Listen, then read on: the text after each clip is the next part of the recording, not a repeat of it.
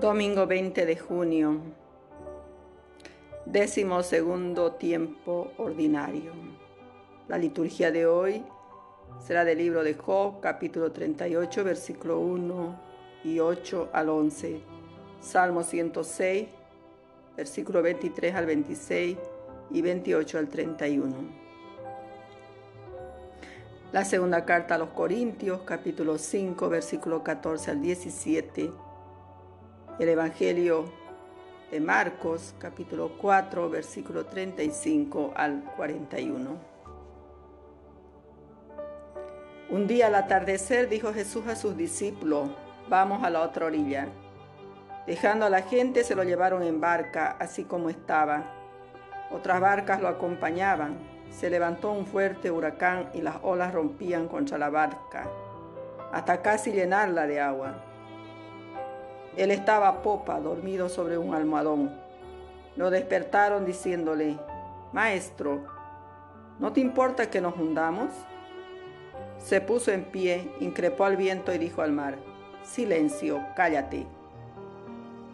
El viento cesó y vino una gran calma. Él les dijo, ¿por qué son tan cobardes? ¿Aún no tienen fe? Se quedaron espantados y se decían unos a otros, pero ¿quién es este que hasta el viento y el mar le obedecen? Palabra del Señor. Gloria a ti, Señor Jesús.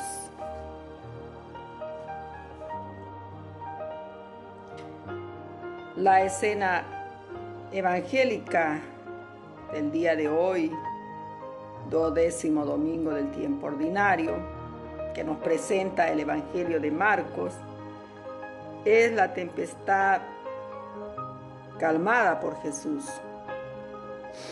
Aquí podemos ver, eh, ir descubriendo dos hechos importantes. En el uno podemos ver eh,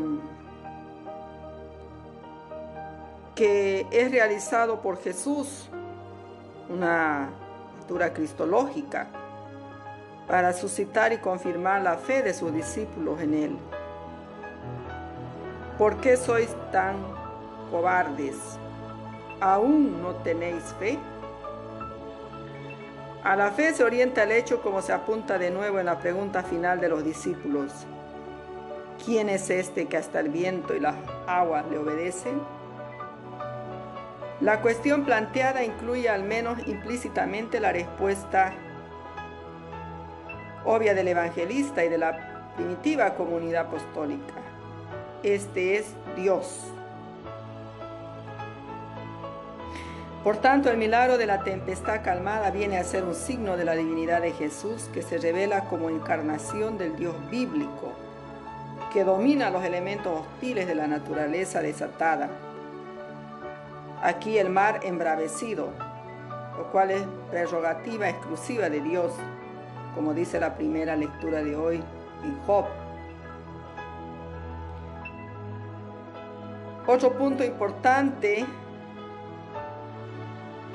es la lectura eclesial que podemos hacer del episodio.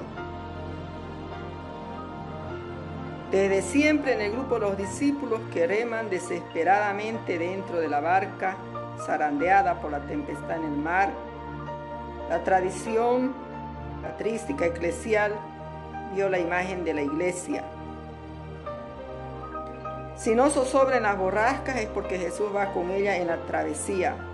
Aunque a ratos no captemos los signos de su presencia, por el Espíritu creamos que Dios está dejándonos solos ante el peligro. Jesús dormía en la barca, pero más dormida estaba la fe de sus discípulos como con una falsilla podemos trasladar la escena, la situación de la iglesia, tanto de los orígenes que pronto conoció la persecución, como la iglesia de hoy de todos los tiempos que camina entre cansancios y esperanzas hacia Dios. Debido a nuestra poca fe a veces nos ponemos nerviosos, pero Jesús no falla, Él guía siempre a su iglesia. Lo mismo en tiempo de calma que de crisis y adversidad. Cristo lo prometió y lo cumple. Yo estaré con ustedes hasta el fin de los tiempos. Por eso el poder del infierno y del mal no hundirá su iglesia. Queridos hermanos, en la fe, en la vida hay momentos de prueba, similares a los de la tormenta en el lago para los discípulos. Cuando la tempestad nos azota despiadada, cuando la iglesia de Cristo es perseguida, cuando nos visita insistentemente el dolor, la prueba, la enfermedad, como a Job, cuando el mal triunfa y se oscurecen los valores del bien y de la virtud, cuando sufrimos injustamente, cuando la pobreza, la desgracia, la muerte hacen altaneramente acto de presencia en nuestras vidas. Podemos decir en una palabra, nos duele el silencio de Dios que parece estar echando su siesta, como Jesús en la barca. Dicho sea con todos los respetos, entonces surge la queja en nuestros labios. Señor, ¿no te importa que nos hundamos? Si nuestro grito es oración, está bien, pero si es desconfianza en la providencia, duda y falta de fe en definitiva, tendremos que escuchar el correctivo de Jesús. ¿Por qué sois tan cobardes? ¿Aún no tenéis fe? Porque es la fe lo único que puede dar respuesta a nuestros interrogantes angustiosos, semejantes a los que se hacía el paciente Job, tales como ¿por qué han de sufrir los inocentes? ¿Por qué muere un joven padre, una joven madre? ¿Por qué progresan y se enriquecen individuos sin conciencia? Mientras gente honrada pasa necesidad, pobreza. ¿Por qué la guerra, el hambre, la pandemia en el mundo? ¿Por qué la insolidaridad, el distanciamiento cada vez mayor entre países ricos, pobres? ¿Por qué la destrucción de la naturaleza, el cáncer, el SIDA, el COVID, hongos negros, en fin, ¿no? Tanto sufrimiento que existe hoy en día más que nunca en la, en la tierra. Y a veces nos preguntamos, como Job, si Dios se entera de lo que pasa en este bajo mundo, Job y sus amigos, a pesar de la sabiduría, no encontraban más respuesta a todos estos enigmas que la sabiduría del Creador. Dios habla a Job desde la tempestad, le revela la trascendencia de su ser y de sus designios, que el hombre ha de acatar con fe, sumisa y obediente. Es la lección religiosa que se desprende del fascinante libro de Job, maestra obra literaria del movimiento sapiencial bíblico. De él se toma la primera lectura En aquella etapa de la revelación, el autor del libro de Job no podía avanzar más.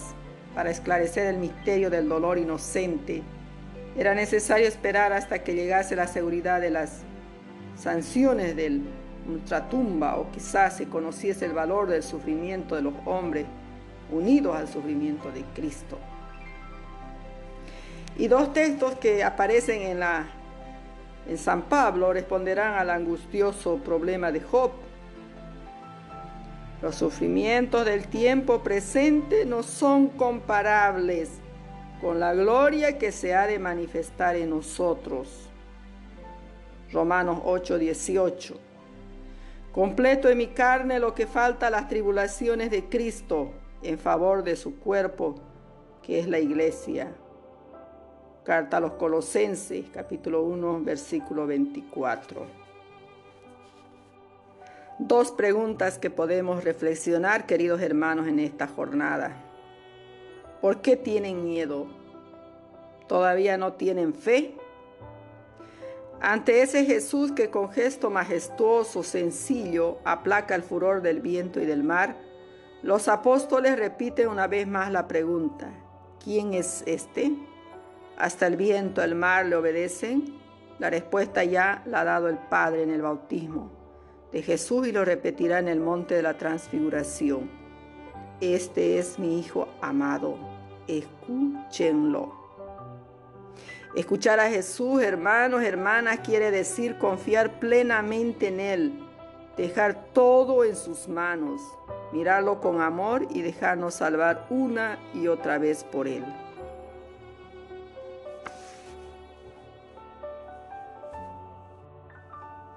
Oremos. Hoy te bendecimos, Padre, por Jesucristo, tu Hijo, Señor de la creación y vencedor del mal, de la muerte.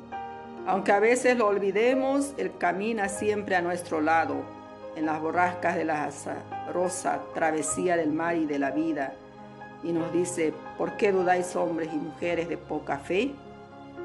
Gracias Señor porque Cristo nos acompaña y alienta con la presencia de tu Espíritu, sin dejarnos solos ante el peligro.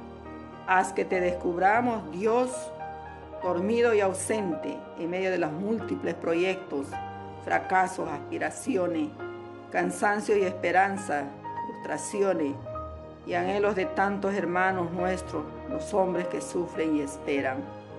Amén. Queridos hermanos, en esta jornada les saludo con todo cariño, pidiendo la bendición de Dios para cada uno de ustedes y con esa motivación siempre de tener una fe inquebrantable, de no tener miedo, porque Cristo va con nosotros. Y si lo tenemos a Él, lo tenemos todo. Escuchemos su palabra, meditemos, reflexionemos, alimentémonos del pan de vida eterna. Asistamos a la Eucaristía, vivamos la alegría de ser hijos e hijas de Dios. Le saluda con todo su cariño su hermana en Cristo, María.